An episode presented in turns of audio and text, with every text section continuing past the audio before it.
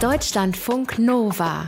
Eine Stunde Talk mit Sven Freger. Sommerzeit ist endlich mal Zeit, in Ruhe nachzudenken. Zum Beispiel über diesen 50. Jahrestag, über den gerade viele reden. Am 21. Juli 1969 hat Neil Armstrong als erster Mensch den Mond betreten. Und jeder weiß, das ist in einem TV-Studio gedreht worden. Es ist also Zeit, über Verschwörungstheorien zu sprechen. Deswegen gibt es hier nun die Wiederholung der Sendung mit Christian Alt und Christian Schiffer aus August 2018. Als ich äh, vorhin die Moderation für diese Sendung geschrieben habe, habe ich in dem Wort Verschwörungstheorie einen Tippfehler eingebaut. Und zwar habe ich nicht Verschwörungstheorie geschrieben, sondern Verschwörungstheorie. Also ich habe das W weggelassen. Und weil ich faul bin, wollte ich dann per Word Autokorrektur das Ganze beheben. Ich klicke also mit der rechten Maustaste da drauf, ohne genau hinzugucken, klicke das erste Verbesserungsangebot an und dann steht da auf einmal das Wort Versicherungstheorien. Und das zeigt mir wieder einmal, da habe ich so gedacht, Microsoft, ne, Word, steckt möglicherweise mit der Versicherungsbranche unter einer Decke. Das kann ja kein Zufall sein. Also habe ich folgendes gemacht. Ich habe die Wörter im Englischen Conspiracy für Verschwörungstheorie und Insurance für Versicherung gegoogelt. Und zwar gleichzeitig in einer Suche. Und da finde ich heraus, dass nicht nur der Untergang der Titanic, sondern auch das Attentat 9-11 in Wirklichkeit nur passiert sind, um die Versicherungssummen zu bekommen. Das kann man online nachlesen. Christian Alt und Christian Schiffer. Auf was für eine große Sache bin ich da vorhin gestoßen? Ja, ich glaube, du bist dann auf einer, äh, auf einer ganz, ganz heißen Spur. also, das glaube ich auch. Äh, ja, also du kannst ja auch mal Clippy fragen bei Microsoft, äh, wo, was der dazu sagt. Also, das stimmt. Ja. Das ist dieses alte also, Männchen mit der Büroklammer. Genau, ne? genau. Ja. Das, das Problem ist, ähm, dass dieses Wissen, von, auf das du jetzt vielleicht ein bisschen stolz bist, überhaupt nicht exotisch ist. Menno. Sondern daran glauben einfach sehr, sehr viele Leute. Insofern, es ist kein, es ist zwar Geheimwissen, also vermeintliches Geheimwissen. Ja, ich komme ja so, investig so pseudo-investigativ genau, dabei vor. Aber, aber, aber du, du tust schon in einer größeren Gruppe damit mitschwimmen. Also so richtig individuell, hm. äh, da muss ich dich enttäuschen, äh, lieber Sven, ist das nicht. Hm. Christian Schiffer, Christian Alt, ihr habt euch lange mit Verschwörungstheorien auseinandergesetzt. Welche das sind? wie man die erkennt und wie man sich dann auch in Debatten verhält über Verschwörungstheorien. Darüber sprechen wir diese Woche. Eine Stunde Talk. Schön, dass ihr da seid. Deutschlandfunk Nova. Eine Stunde Talk. Christian Schiffer und Christian Alt sind zu Gast. Ihr habt das Buch geschrieben, Angela Merkel ist Hitlers Tochter. Ihr wisst ja, dass äh, falsche Tatsachen behaupten gegendarstellungsfähig sind oder so. Also ihr müsst das irgendwie. Deswegen musst du auch den konkreten, äh, korrekten Titel nennen. Oh. Angela Merkel ist Hitlers Tochter im Land der Verschwörungstheorien. Ah, damit ja. sofort ist klar ist der Kontext. Juristisch ja. Genau. ist das sehr, sehr wichtig. Ja, weil sonst tatsächlich eine falsche Tatsachenbehauptung äh, irgendwie ist. Wer euch nicht kennenlernt, euch beide, der wird euch jetzt kennenlernen. Wir haben nämlich äh, uns für euch drei wie für alle Gäste, rein fiktiven Aktivitäten ausgedacht und gucken mal, ob wir irgendwas getroffen haben, die euch äh, irgendwie Spaß machen könnten. Hier steht Servus. Hier kommen drei Vorschläge für Aktivitäten für und mit Christian Alt und Christian Schiffer. Erste Möglichkeit, äh, Counter-Strike zocken. Oh ja. Finde ich super. Problem, ich bin mittlerweile so alt, dass meine Reflexe nicht mehr so sind, wie sie sein sollten. Und ich dachte lange Zeit, das könnte ich mit Erfahrung ausgleichen. Hm.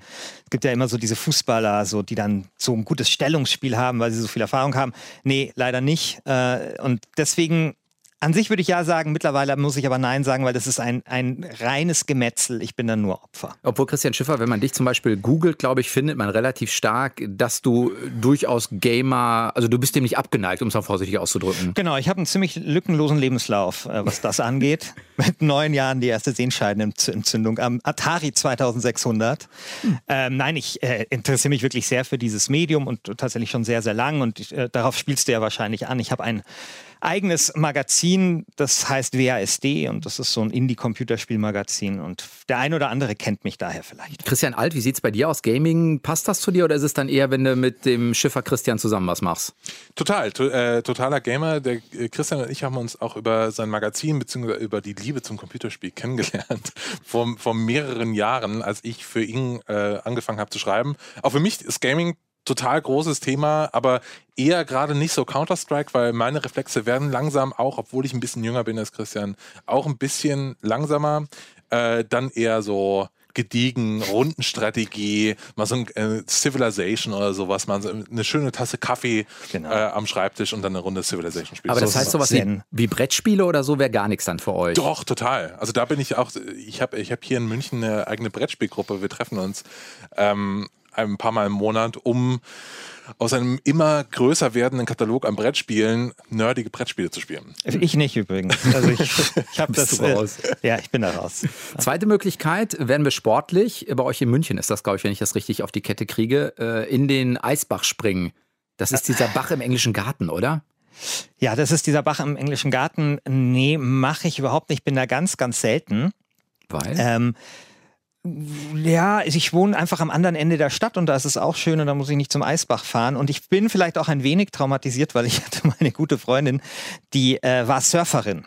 Und äh, in München gibt es ja im Eisbach diese berühmte Surferwelle. Ich weiß nicht, ob die wirklich so berühmt ist, aber auf jeden Fall war Robbie Nash da letztens, um sich die anzuschauen. Ja, da muss sie berühmt sein. Und äh, es gibt dann nämlich E1, das ist für die Anfänger, also Eisbach 1, das ist die kleinere Welle, und Eisbach 2, das ist äh, dann die größere Welle. Und da wollte sie immer zu E E2 und so und äh, musste ich sie immer begleiten und äh, dann irgendwie so beim Surfen zusehen. Und deswegen bin ich da vielleicht etwas traumatisiert.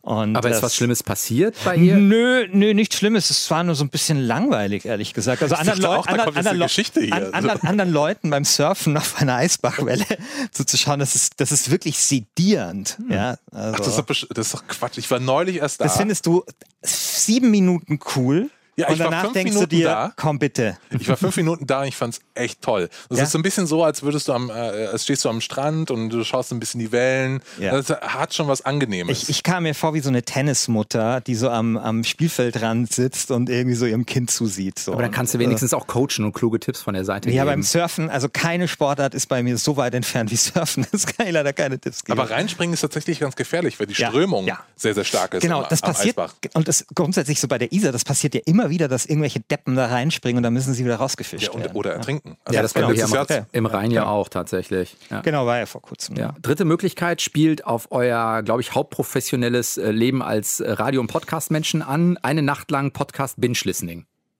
Finde ich super. Bin ich sofort dabei. Also ich habe eine ganze Playlist, äh, ich habe eine in meiner Pocket äh, Cast App habe ich eine Playlist erstellt für genau solche Notfälle oder für lange oder für lange Autofahrten. Äh, und ich habe schon mehrere Podcasts einfach äh, über Stunden gebinged-listend. Sag mal. Christian Alt, wenn du jetzt die Wahl gerade hättest, gibt es was, von dem du sagst, ach, das müsstest du jetzt unbedingt gerade nochmal hören? Das ist oben in der, in der Wunschliste? Ich höre mich gerade tatsächlich nochmal durch den ganzen Backkatalog von Love and Radio. Ähm, äh, einfach nochmal aus pers persönlichem Interesse, weil ich da auch nicht alle Folgen, glaube ich, gehört habe. Und ich habe jetzt alle, alle Folgen, die es gibt, ich glaube, es sind 65 oder so, in meine Liste hinzugefügt und ich höre die jetzt Stück für Stück ab. Das nächste, was ich mache, ist alle 635 Folgen von This American Life zu hören. This American Life, für die, die das nicht kennen, ist die sozusagen die Mutter aller Podcasts über Amerika. Sag kurz zwei Sätze zu Love and Radio. Wenn ich das höre, erfahre ich da was?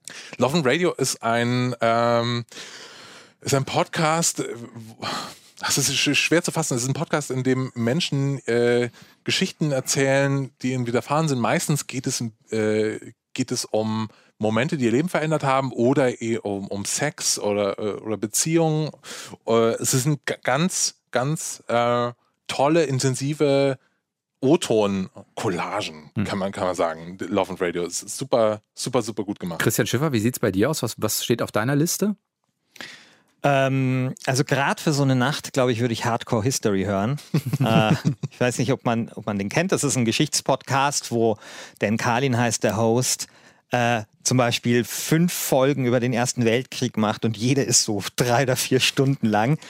Und äh, das Interessante ist, der erzählt eigentlich nur, aber er erzählt das einfach so, so gut, dass man da wahnsinnig gebannt äh, dabei zuhört. Und, äh, ja, Könntet ihr euch auf eins einigen? Würdet ihr eine Schnittmenge finden, um zu sagen, keine Ahnung, ihr setzt euch zu zweit irgendwie zusammen und dann macht ihr euch was an?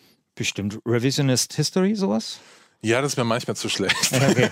schlecht geschrieben. Ja, ähm, also Hardcore History höre ich tatsächlich auch. Also die sieben Stunden äh, zum Ende der Römischen Republik habe ich mir tatsächlich angehört, nachdem Donald Trump Präsident wurde. Das war sehr, sehr erhellend. Wenn ihr euch für eins von den dreien entscheiden müsstet, also Counter-Strike, den Eisbach oder die Nacht Podcast Binge Listening, worauf könntet ihr euch vereinen? Äh, ich würde ich würd Hardcore, Hardcore History. Ich auch. Ich auch. Und vielleicht dazu Counter-Strike spielen. Christian Ja. Schiffer und Christian Alt sind Radiomacher, Radioreporter und haben gerade das Buch geschrieben. Angela Merkel ist Hitlers Tochter. Entscheidend ist der Untertitel im Land der Verschwörungstheorien. Das heißt, ihr habt euch lange mit Verschwörungstheorien beschäftigt. Könnt ihr für den Anfang mal sowas sagen wie, das ist eure Lieblingsverschwörungstheorie, weil? Also, das, also es gibt zumindest eine, an die ich glaube. Das ist jetzt nicht meine Lieblingsverschwörungstheorie, aber eine, die ich für, oder an die ich glauben will, formulieren wir es mal so. Und das Okay. ist, äh, dass König Ludwig II. von Bayern ermordet worden ist. Offiziell heißt es ja, er hätte sich er, ertränkt mit seinem in den See gegangen. Ne? Genau, mit seinem Leibarzt. Ähm, aber es gab halt immer Gerüchte, ob er nicht ermordet worden ist. Und ich finde halt ihn als Person ziemlich faszinierend. Das war jemand, der sich sehr für Technologie und sehr für Kunst interessiert hat. Und äh, ich fände es ganz gut, dass man äh, vielleicht mal äh, sein Grab exhumieren würde, um dem Ganzen mal nachzugehen. Aber geht es dir darum zu sagen, ah, da, das könnte ein Anlass sein, um vielleicht der Wahrheit nochmal nachzuforschen? Oder sagst du, ach komm, das ist so eine skurrile Persönlichkeit, dann passt auch die skurrile Theorie irgendwie dazu und deshalb finde ich es eigentlich schön. Nee, ich glaube, dass die, die Theorie dazu ist ja auch nicht so skurril. Die ist ja nur, dass der preußische Geheimdienst ihn umgebracht hat. also ich weiß gar nicht, ob das äh, skurriler ist, als man bringt sich zu zweit im See um. Ja? Wieder wahr, ja. Und ähm, nee, also mich würde es einfach tatsächlich einfach interessieren. Ähm, es war halt ein wichtiger Protagonist der deutschen und vor allem natürlich bayerischen Geschichte. Also wenn er nicht diese ganzen Schlösser gebaut hätte, wo wären wir dann? Ja, dann hätten wir nur noch Bier und FC Bayern. Und äh, deswegen würde ich das gerne mal geklärt haben, einfach. Also wenn eine Sache Hardcore History ist, dann ist es das, Christian. Christian Alt, wie sieht es bei dir aus? Hast du eine Lieblingsverschwörungstheorie in Anführungszeichen? Ja, also es ist bei mir tatsächlich so, wir haben ja auch jetzt für das Buch super, super viele Verschwörungstheorien uns im Netz angeschaut. Uns wurden super viele Theorien erzählt, aber ich komme immer wieder auf die Theorie zurück, nach der wir unser Buch benannt haben, weil Angela Merkel ist Hitlers Tochter ist tatsächlich die absurdeste und bescheuertste Theorie, die ich jemals gehört habe. Hilf uns kurz jenseits des Faktes, der aus dem Satz klar wird. Was ist so der Kontext, in dem sich diese Verschwörungstheorie abspielt? Ja, das Problem ist, dass sie auch so kompliziert ist. Vor der Frage hatten wir tatsächlich Angst. Oha, dann nähern wir uns weil, jetzt. Weil diese Verschwörungstheorie, ich äh, habe mich intensiv mit der beschäftigt. Die ist jetzt nicht wahnsinnig verbreitet, aber die ploppt immer alle paar Jahre wieder mal auf. Die ist wirklich unglaublich kompliziert. Der Ausgangspunkt ist natürlich der, dass Adolf Hitler äh, ein, ein Sper also Sperma von ihm äh, eingefroren hat und oder beziehungsweise seinem Arzt gegeben hat, der es eingefroren hat. Und äh, dieser Arzt hat dann äh, das, das Sperma äh, der Schwester von Eva Braun äh, einge, wie sagt man denn da? Äh, In-vitro-Fertilisation. Genau, in, In-vitro-Fertilisation gemacht. Initiiert oder in, Genau. initiiert. Und, und die Schwester von Eva Braun hat dann ein Kind ausgetragen, ein Mädchen. Und dieses Mädchen wurde dann irgendwie nach Ostdeutschland äh, verschifft. verschifft. Ja, genau, mit Hilfe des Genau, KGB genau mit und, Hilfe des KGB. und mit Hilfe der katholischen Kirche. Genau, die der katholischen. Kirche. Das Interessante ist, dass da sind irgendwie alle beteiligt, auch also Nazis, Kommunisten und die katholische Kirche. Nur äh, Juden fehlen in dieser Verschwörungstheorie. Es ist eine der wenigen Verschwörungstheorien, die tatsächlich, wo Juden keine Rolle spielen. Und auf jeden Fall, diese, äh, dieses Mädchen wächst heran, ist ein sehr kluges, aufgewächst, äh, aufgewecktes Mädchen und ähm, es wird dann auch äh, auf den Namen Angela getau äh, getauft, weil äh, Adolf Hitler hatte ja mal eine Liebesbeziehung zu einer gewissen Geli. Ähm, ich weiß nicht mehr wer, genau, wer das war und das kann ja dann auch kein Zufall sein. Und ähm, dieses Mädchen, das dann eben Angela und Merkel heißt, äh, wird dann tatsächlich irgendwann deutsche Bundeskanzlerin und zwar erst dann, nachdem ein deutscher Papst werden durfte. Wegen, weil die katholische Kirche daran beteiligt Genau. war. Ja, irgendwie so, genau. Und ähm, ich Aber glaube, ihr Vater ich, ist doch evangelischer Pfarrer. Ja, das Naja, spielt doch Vater keine Rolle für die Theorie. Also, Genau. da sind wir schon theoretisch bei dem, bei, beim Kernpunkt äh, von Verschwörungstheorien, weil es ist doch komplett egal. Also du kannst jetzt, du kannst jetzt hier mit Fakten kommen, ja. Aber für Verschwörungstheoretiker spielt das keine Rolle. wobei es natürlich schon Unterschied gibt. Die meisten Verschwörungstheorien haben einen wahren Kern, auch wenn der manchmal sehr klein ist und den man sehr suchen muss. Aber ganz ehrlich, Angela Merkel ist Hitlers Tochter. Ich habe lang gesucht nach einem wahren Kern und auch ja, beides sind Personen, die gibt es halt, ne? genau. Also, aber man, man, man, findet dann nichts, außer, äh, also auch noch nicht mal mit viel Interpretation kann man da einen wahren Kern herauslesen, außer irgendwelche gefotoshoppten äh, aber ist Bilder das oder so. so. Aber ihr sagt, damit es eigentlich auch, sagen wir mal, viral gehen muss oder so nachhaltig immer wieder Leute zu dieser Theorie sich hingezogen fühlen, muss es sowas wie einen wahren Kern geben. Ich glaube, ihr habt unter anderem eine der, ihr habt so eine Hitliste, ne, die fünf populärsten Verschwörungstheorien und eine, äh, auch keine Überraschung, ist die, also die Mondlandung. Ja, also bei der, bei der Mondlandung, ähm, die Mondlandung ist, äh, ist ein, komple ein komplexes, sehr, sehr komplexes Sehr Thema. komplex. Das hat die NASA damals auch behauptet, ja. Ja, ja. Also Mondlandung äh, ist der wahre Kern, das ist, ähm, beziehungsweise wenn wir vom wahren Kern sprechen, muss man immer ein bisschen unterscheiden. Also es gibt so einen wahren Kern, der irgendwie von der Gesellschaft resoniert. Das wäre dann irgendwie sowas wie Chemtrails oder so oder äh, BRD GmbH. Mhm. Und es gibt so einen wahren Kern, das ist dann so der, der Nukleus, an den Verschwörungstheoretiker gerne glauben würden. Und also du kommst dann in, aus den 60er Jahren aus so einer generellen ähm, Staats- Feindlichkeit, so einer Paranoia-Haltung und dann kommt jemand und sagt, ich war dabei, als äh, die das gedreht haben in Los ja. Angeles. Und mhm. dann gibt es noch diese erste Zeugenaussage oder die, das erste Buch, das erscheint. Und das wird dann für diese komplette Theorie zum wahren Kern. Also diese Theorie ist jetzt wir wissen anders, die hat also praktisch keinen wahren Kern, der jetzt an der Gesellschaft andockt, sondern gibt es dann plötzlich so eine, so eine generelle Stimmung, ja. äh, die dann so kippt. Genau, auch so das Aufkommen von Special Effects und sowas, glaube ich, spielt da vielleicht auch eine Rolle. Und das ist so, also zum Beispiel sieht man das ja ganz schön so bei Chemtrails. Also Chemtrails gibt es sehr wahrscheinlich nicht. Mhm. Also Chemtrails, äh, dass quasi die ähm, Kondensstreifen. Kondensstreifen am Himmel äh, irgendwelche Chemikalien enthalten, um irgendwas mit uns zu machen. Äh, die gibt es vermutlich nicht. Aber was es natürlich schon gibt, ist Umweltverschmutzung, die mhm. nicht zu einem nicht unbeträchtlichen Maße von Flugzeugen ausgeht. Und sowas würde ich dann schon als wahren Kern irgendwie sagen. Also, dass da irgendwas ist. Oder sogar bei sowas wirklich super Skurrilem wie, wie äh, die Deutschland GmbH. Ähm, also Deutschland ist sehr wahrscheinlich äh, keine äh, Gesellschaft mit beschränkter Haftung, aber es sind in den letzten Jahren ja viele Teile des Staates, sagen wir mal, privatisiert worden oder so, so sagen wir mal, firmenähnlich gemacht worden. Also so die, die, die, die, das für das Arbeitsamt ist jetzt die Agentur für Arbeit und sowas, mhm. ja. Und das ist natürlich jetzt, sage ich mal, ein sehr, sehr kleiner wahrer Kern, auf, dem es, auf, auf den, den es sich bezieht. Aber naja, irgendwas ist da vielleicht da, so, ne? vielleicht als gesellschaftliche Grundstimmung, dass ja. sowas dann vielleicht besser funktioniert heute. Ne? Das heißt, ich muss sowas haben wie äh, irgendeine, sagen wir mal, Andockung an der Realität und dann muss es irgendwie noch eine Stimmung aufgreifen, damit sowas ja auch irgendwie Resonanz entwickeln kann. Ne? Genau, also, wenn du ein Feuer machen willst, brauchst du ein bisschen Zunder und das ist so äh, der Zunder für das äh, für dein Verschwörungsfeuer. Und, und noch besser ist natürlich eine Explosion, weil eine Sache, die eine Verschwörungstheorie eigentlich braucht, oder sagen wir mal, die Verschwörungstheorien äh, provozieren, sind natürlich Ereignisse, die uns aufgewühlt haben. Ja, mhm. die, Mondland die Mondlandung. Die ja, genau. Mondlandung, genau. der 11. September, der Tod von äh, Lady Di und so weiter. Mhm. Ja, das ist natürlich, also Ereignisse, die wir uns nicht erklären können, die, wo vielleicht uns auch die ähm, offiziellen Erklärungen zu banal vorkommen ähm, wo wir vielleicht auch oder Verschwörungstheorien auch brauchen, um uns das irgendwie so zu rationalisieren, ja. Ähm, und da, da sind eben so diese, diese großen Ereignisse, da hat man das sehr, sehr oft, dass sich da eben auch die Ermordung von JFK zum Beispiel, ja, Wenn wir jetzt schon bei dass sich Verschwörungstheorien darum mhm. kopieren. Genau wenn wir schon bei Ereignissen sind, äh, dann sind wir auch eigentlich direkt in der Psychologie, weil es gibt sowas wie den Proportional, Proportionality Bias, so jetzt habe ich das Wort richtig ausgesprochen. Äh, der Proportion, Proportionality Bias sagt praktisch, äh, ein großes Ereignis braucht auch eine große Erklärung. Ja. Also es gab mhm. in den 80er Jahren einen Attentatanschlag, Attentatsversuch auf Ronald Reagan, äh, das Attentat ist gescheitert und nach dem Versuch gab es eben keine Verschwörungstheorie.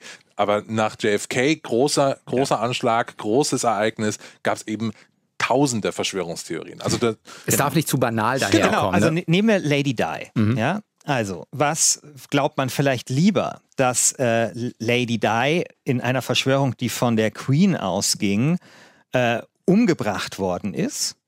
Oder glaubt man, dass diese Frau, die meist fotografierteste Frau damals der Welt, bei so was Banalem umgekommen ist, wie dass halt ihr Fahrer betrunken war und dann halt gegen einen Mast in einem Pariser Tunnel gefahren ist? Hm. Oder nehmen wir irgendwie den 11. September, ja, ein Ereignis, das, das, das die Welt verändert hat, ohne Zweifel. Äh, was glaubt man dann, ja, dass dieses große Ereignis äh, durch Leute, die halt durch Terroristen die Teppichmesser dabei hatten für irgendwie 3,50 Euro aus dem Baumarkt, ja, oder glaubt man lieber, dass es eben eine groß angelegte Verschwörung des Mil Mil militärpolitischen Komplexes in den USA war? Erinnert ihr euch daran, wann ihr das erste Mal entschieden habt, ach komm, mit Verschwörungstheorien beschäftigen wir uns intensiver und setzen uns damit vernünftig auseinander, jenseits von, dass die irgendwie mal im Internet aufpoppen und vielleicht auf einer Party auch ganz guten Smalltalk machen? Du hast ja eben schon gefragt, äh, ob wir gerne Counter-Strike spielen würden. Mhm. Wir waren tatsächlich 2000 15 auf einer Gamescom-Party in, in Köln. Und es war die Mad Max Party, das war total abgefahren. das war total, total abgefahren. Alle hatten irgendwelche Endzeit-Outfits da. Und dann haben wir was getrunken, haben einfach darüber geredet, was uns gerade so auffällt äh, im Internet, weil ja äh, beide Wesen des Internets auch sind. Und wir haben dann eben beide festgestellt, dass plötzlich Verschwörungstheorien sowohl in unseren Feeds, äh, also bei Facebook oder auch auf Twitter oder bei mir im speziellen Fall auch auf, ganz viel auf YouTube, pl äh, plötzlich total en vogue sind und eben auch, ähm, dass Leute, die wir kennen, ja. äh, die, die, das Tinder-Date von, äh, von Freunden, plötzlich mit, mit so Kram ankommen, die wir nicht, den wir uns nicht erklären können. Aber ist das humorvoll gemeint im Sinne von, hey, ich habe was crazy gelesen nee. oder so? Oder ist es dann im Sinne von, nee, das ist so, ich meine es ernst? Genau, das ist nämlich, glaube ich, noch das Zweite. Das ist nämlich diese Wandlung, die wir auch festgestellt haben. Wir sind ja beide Kinder der 90er, waren große Fans von Akte X, waren große Fans von, ähm, wie hieß der Typ nochmal mit den Außerirdischen? Deneken, Erich ja. von Deneken. Mhm. Ähm, wir haben das alles verschlungen, haben das so, so ging es mir, zwar jetzt nicht unbedingt für bare Münze gehalten, aber fand es immer total interessant und faszinierend. Und damals hatte das auch irgendwas noch so spielerisch harmloses, mhm. ja. Und das hat sich halt geändert. Mittlerweile sitzt jemand im Weißen Haus, der mit einer Verschwörungstheorie groß geworden ist. Ja, nämlich der Verschwörungstheorie, dass Barack Obama kein Amerikaner ist. Ähm, und äh, plötzlich merkt man, dass auch Verschwörungstheorien die skurril anmuten und vielleicht ein bisschen witzig, wie nämlich die der Deutschland GmbH. Ich kann mich noch erinnern, als das irgendwie über diesen Begründer dieser oder einer der größten Protagonisten äh, dieser Reichsbürgerbewegung gab es in den 90ern irgendwelche Reportagen auf RTL Explosiv oder so und dann hat er dort seine Ausweise gebastelt, wie wir so unsere Detektivausweise und das war noch irgendwie alles ganz... Äh, Aber damit war der eben auch einsortiert, ne? Ja, genau und damit war das irgendwie noch alles ganz possierlich. Ja, und jetzt ist es halt so, dass äh, Reichsbürger Waffen sammeln, dass der Verfassungsschutz äh, von 30.000 spricht und dass sie in äh, Georgensgmünd ein, äh, ein Reichsbürger einen jungen Polizisten erschossen hat. Und das ist eben so das Nächste, dass so ähm, Verschwörungstheorien, wenn sie jemals harmlos waren überhaupt, dann haben sie diese Harmlosigkeit verloren. Und die Leute, die wir eben da kennengelernt haben, so aus unserem Umfeld, also dass eben Verschwörungstheorien näher an uns herangerückt sind, die haben das tatsächlich ernst geglaubt. Da hat niemand, da sagt niemand von denen, ja, Chemtrails, super lustige Verschwörungstheorie, sondern nee, Chemtrails, äh, echt ein Problem, weil die vergiften und ja. manipulieren. Aber woher kommt das? Ist das, weil die Leute letztendlich, sagen wir mal, vernünftige Informationen von nicht vernünftigen Informationen nicht mehr unterscheiden können oder weil gar nicht mehr das Bedürfnis danach ist, das in Frage zu stellen, weil auch so ein Frust da ist, der irgendwo eine Projektionsfläche braucht? Also könnt ihr was sagen, warum das so erfolgreich ist? Ach, das ist die, die, die ganz, ganz große Frage. Und ich glaube, wenn es da jetzt so eine ganz klare Antwort auf die Frage, warum ja, dann könnte man was schon machen. Genau, ne? dann, dann, könnte man, dann könnte man jetzt irgendwie die Bundeszentrale für politische Bildung anrufen und sagen, hey, macht mal irgendwie was. Also ich glaube, es ist so ein ganz großes Gemisch aus verschiedenen Sachen.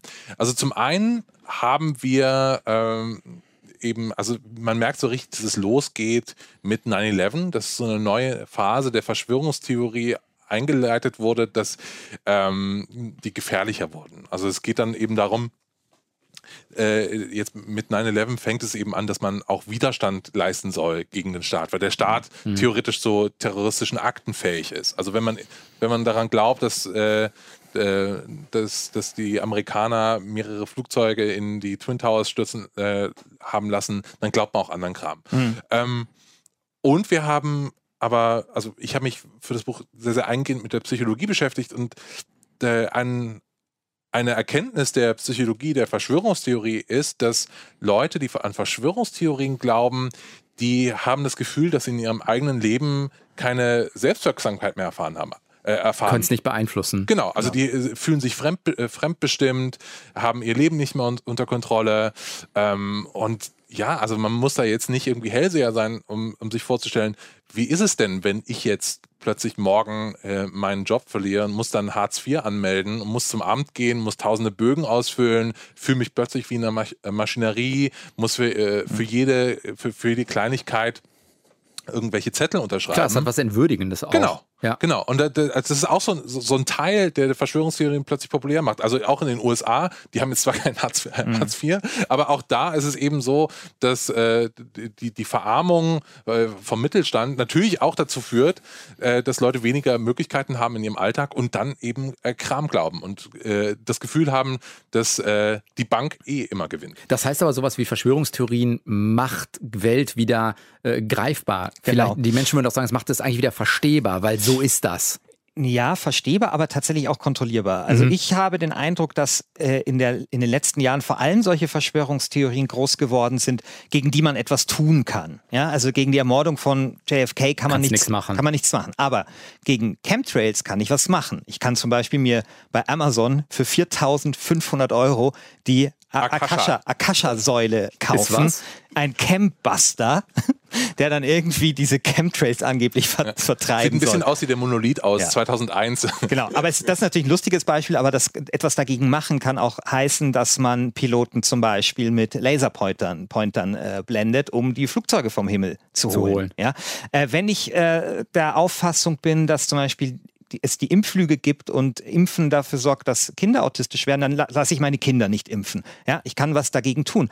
Und sogar, sagen wir mal, wenn man jetzt glaubt, Deutschland sei eine GmbH, dann kann ich meinen eigenen Staat ausrufen. Ja, also das sind alles Dinge, die einem eben diese Selbstwirksamkeit wiedergeben. Und es gibt durchaus Untersuchungen, zum Beispiel bei, vor allem bei Reichsbürgern, dass dann so persönliches Scheitern, gerade dann auch so im beruflichen äh, Alltag dann auch eine Rolle spielt.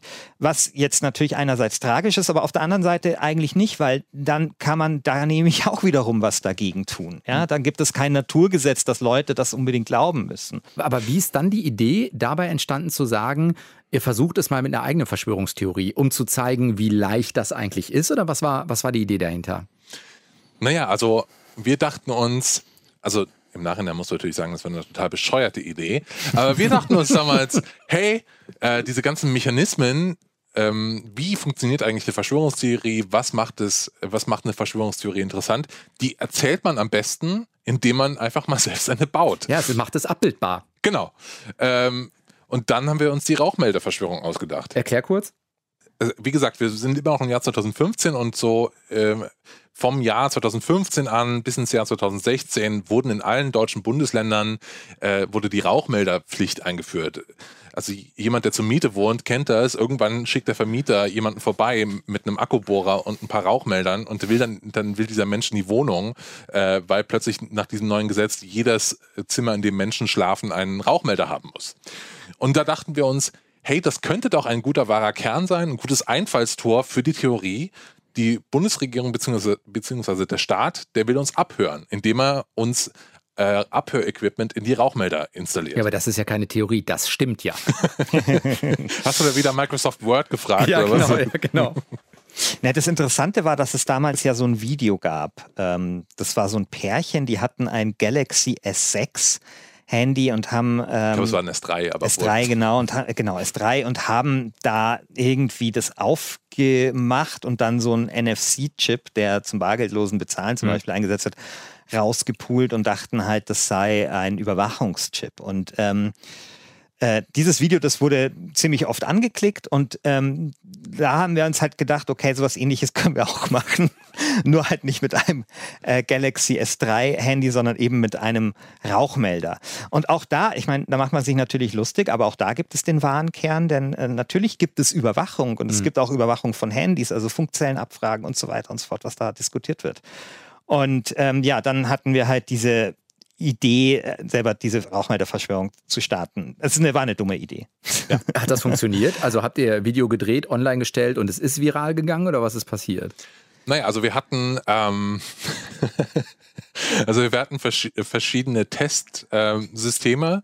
wir haben ein Video gedreht. Äh, es war ganz wichtig, dass es ein One-Take ist, also ja. mhm. ähm, authentisch ich, und so. Genau, ja, genau. authentisch. Ich habe einmal zwischendurch leider fucking gesagt, so, äh, weil dann merkt man doch, dass ich irgendwie noch nicht so, noch nicht so alt bin. Aber egal.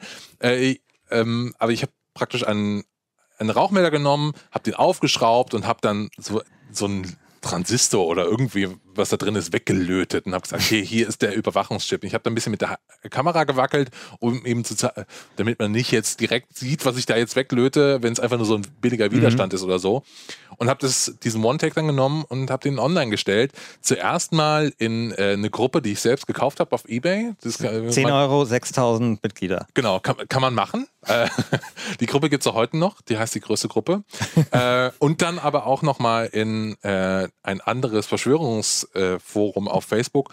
Übrigens, äh, wenn man sich, wenn man beschließt, Verschwörungstheoretiker zu werden, Facebook ist eine ideale Adresse, ein idealer Nährboden für irre Theorien ist Facebook.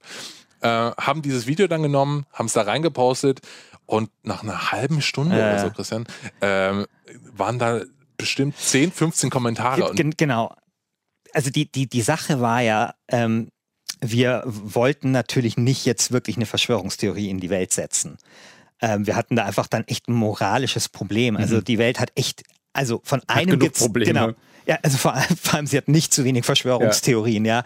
Da müssen nicht noch wir zwei Clowns irgendwie kommen mit, haha, ist total lustig, Rauchmelder-Verschwörung hier.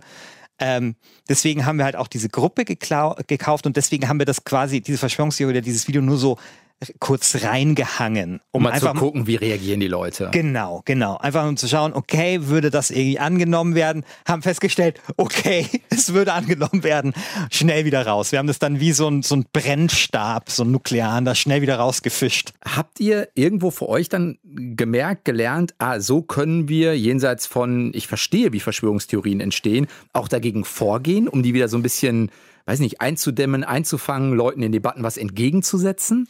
Ja, auch da waren wir total naiv. Also, also wir, kommen, wir kommen in diesem Interview jetzt, glaube ich, nicht so, nicht so schlau rüber. Also wir dachten uns einfach, man, Verschwörungstheoretiker, dem, dem muss man einfach mal mit der Wahrheit konfrontieren. Also die, man, liest, genau, man liest sich das dann einfach mal an. Man liest sich jetzt mal alle Gründe an, warum äh, 9-11 eben kein Inside-Job war, warum äh, JFK eben so neun, mit 99-prozentiger Wahrscheinlichkeit. Aber da steckt ja die Annahme dahinter, dass die offen sind für diese Informationen. Ja, das soweit haben wir nicht gedacht damals. wir waren ja auf der Party.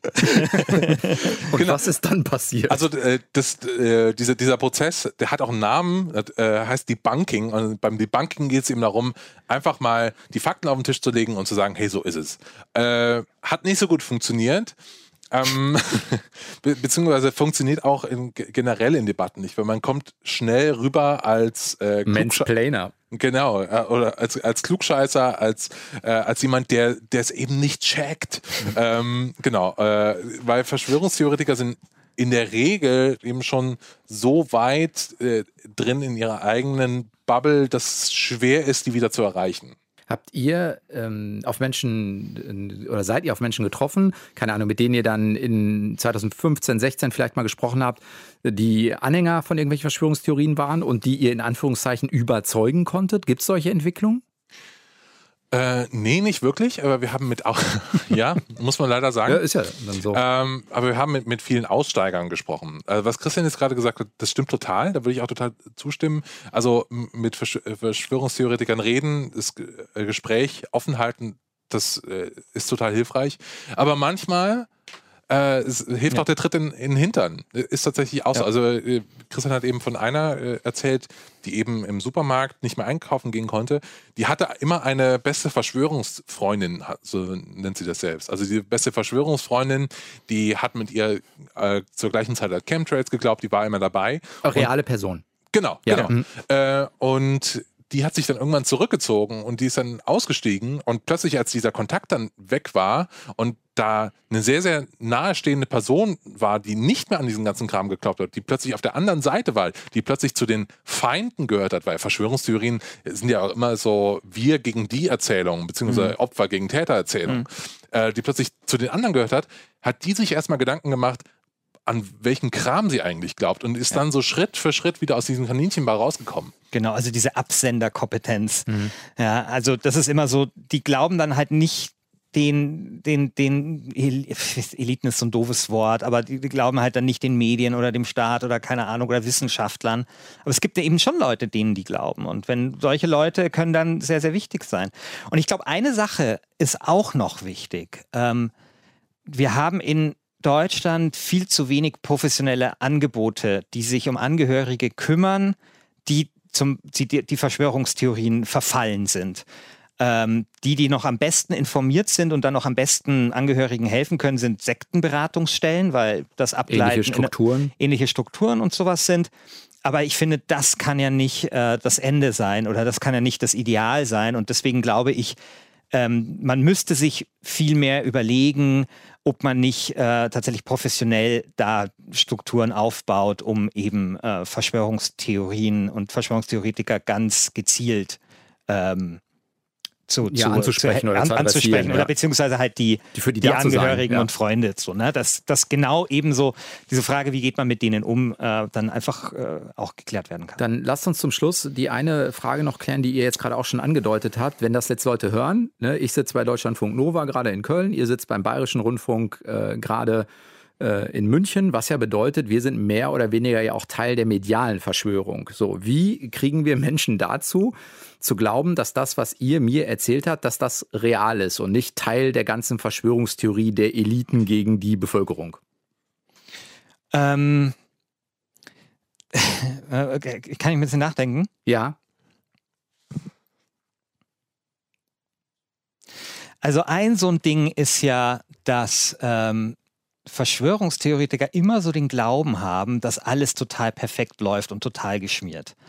Äh, Geheimdienste machen nie einen Fehler. Ähm, es ist immer alles super geplant. Es gehen auch immer alle Pläne auf. Es gibt keinen Zufall. Und ich, alle halten dicht, die dicht alle, halten müssen. Alle halten dicht. Und ich glaube, wenn wir als Journalisten vielleicht auch mehr zu unseren Fehlern stehen und auch irgendwie deutlich machen, dass wir eben auch Fehler machen können und eben nicht perfekt sind, dass das vielleicht auch insgesamt halt zur Glaubwürdigkeit ähm, beiträgt und damit eben auch äh, Verschwörungstheorien in dem Bereich entgegenwirkt. Deshalb bitte nicht rausschneiden, als Christian eben gesagt hat, dass er nachdenken muss. Auf keinen Fall. das, das, das, bleibt drin. Noch nicht, mal, noch, nicht mal, noch nicht mal die Pause. Genau. Äh, also ich meine, man, man, man, hat das ja einfach so ein grundsätzliches ähm, Problem so ein bisschen. Ne? Also wie äh, also die Verschwörungstheoretiker können ja auch sagen, sie haben recht und es ist eigentlich alles total umgekehrt und so weiter und wir stehen auf der falschen Seite des Vorhangs. Aber es gibt natürlich schon, sagen wir mal, ein paar Dinge, wo man sich auch annähern kann. Also, ja, das also ist ja auch so, diese, nicht alles ist Meinung, ne? Also genau. es ist so diese, es gibt schon eine Realität, der wir uns so gut wie möglich ja. annähern können. Natürlich, also ja. ich meine, sagen wir mal, die, die Erde ist eine, eine Scheibe, kann man gerne behaupten. Vielleicht ist irgendwie die Wahrscheinlichkeit, die Erde ist eine Scheibe von 0,1 Prozent, gestehe ich gerne zu. Aber das ist jetzt, finde ich, kein Grund, äh, nochmal irgendwie, was wir vor 500 Jahren diskutiert haben, nochmal zu diskutieren. Und dann gibt es ja auch solche Sachen wie, keine Ahnung, der alte Popper, ja, Karl Popper, der gesagt hat, eine Theorie muss falsifizierbar sein. Eigentlich muss derjenige, der eine Theorie aufstellt, sogar ein Angebot machen, äh, dass sie falsifizierbar ist. In dem Moment, wo es nicht überprüfbar ist, genau. ist es genau. wertlos als genau. Annäherung an die genau. Wahrheit. Genau, also dass man eine Theorie beschießt mit allem, was man hat und sie dann eben stehen bleibt oder eben nicht. Und da versagen eigentlich alle Verschwörungstheorien, ja, weil es eigentlich nie die Möglichkeit gibt, sie zu falsifizieren, weil dann sind halt diejenigen, die es falsifizieren wollen oder überprüfen, selber Teil der Verschwörung. Christian Alt hat schon eingeatmet, du genau. willst noch was sagen. Ja, weil das ist wieder auch der Teil der Faszination von Verschwörungstheorien, also warum wir gerade miteinander sprechen, warum wir das Buch geschrieben haben. Äh, Verschwörungstheorien sind eine alternative äh, Erzählung über die, über die Realität und äh, das ist total spannend, sich damit auseinanderzusetzen. Ja. Diese Geschichten mhm. sind einfach besser. Ja. Und es kann ja, ja, es kann ja auch sein, also, und es gibt immer so diesen, diesen Restzweifel und ich. Was wäre, wenn das doch genau, so ist? Was wäre, genau. wenn äh, 9-11 dann doch ein Inside-Job wäre? Ist ja total interessant. Aber gleichzeitig müssen wir als Gesellschaft auch sagen, okay, äh, du, du, darfst gern skeptisch sein, aber ich hätte dann gerne auch äh, eine ganze Latte an Beweisen, die diese Theorie dann äh, erhärten. Ja. Und diese Beweise gibt es dann einfach nicht. Also da, da, folgt dann nichts drauf auf diese spannende Geschichte. Ja. Also es ist wie so eine total äh, interessante Überschrift im Internet, wo dann äh, im Text nichts steht. Also die ich anklicke, aber mhm. wo, wo, wo, keine Information danach, danach folgt. Ja, Beweispflicht also, hat der oder Beweislast genau. hat der, der die Theorie aufstellt. Genau. genau. Also ich finde, der Minimal äh, Anspruch müsste sein, dass man Verschwörungstheorien genauso skeptisch äh, begegnet, mhm. wie es die Verschwörungstheoretiker tun. Wer ein bisschen Futter haben will, um bei Verschwörungstheorien mitzuargumentieren, der kann euer Buch lesen. Angela Merkel ist Hitlers Tochter im Land der Verschwörungstheorie. Geschrieben haben es Christian Alt und Christian Schiffer. Und wir haben heute Abend darüber geredet in Deutschlandfunk Nova, eine Stunde Talk. Schön, dass ihr da wart. Sehr gerne. Sehr, sehr gerne. Das Ganze könnt ihr nachhören bei uns natürlich auf der Homepage deutschlandfunknova.de und im Podcast, wo immer ihr die abonniert oder runterladet. Und ich bin Sven Preger und nächste Woche wieder da. Macht's gut, bis dann. Ciao. Deutschlandfunk Nova. Eine Stunde Talk. Jeden Mittwoch um 20 Uhr. Mehr auf deutschlandfunknova.de.